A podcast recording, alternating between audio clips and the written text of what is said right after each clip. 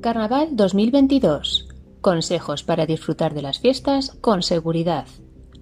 Seguridad en las actividades. Teniendo en cuenta en qué consiste el evento, la tipología de público que asiste y los posibles riesgos que puedan surgir en la actividad, dejaremos participar solo a aquellos menores que por edad, destrezas y madurez motora puedan realizarla sin riesgos.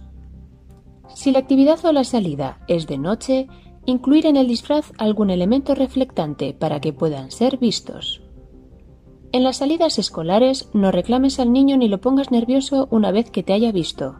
Respeta el ritmo establecido por los organizadores. De esta forma se mantiene la seguridad impuesta por los responsables, protegiendo a todos los menores. Planifica la salida, ofreciendo y localizando los recursos disponibles por si algún niño se despista y se pierde. Un punto de encuentro donde reunirse, informarles de que los profesionales de la seguridad están para ayudarles, etc. Además, hazles partícipes y explícales otras medidas de protección, apuntar el número de teléfono en el brazo, llevar una pulsera identificativa o de geolocalización, etc. El paso de carrozas implica un gran riesgo para los menores si atraviesan la zona de seguridad. Por ello, explícales la necesidad de no traspasar las líneas de protección.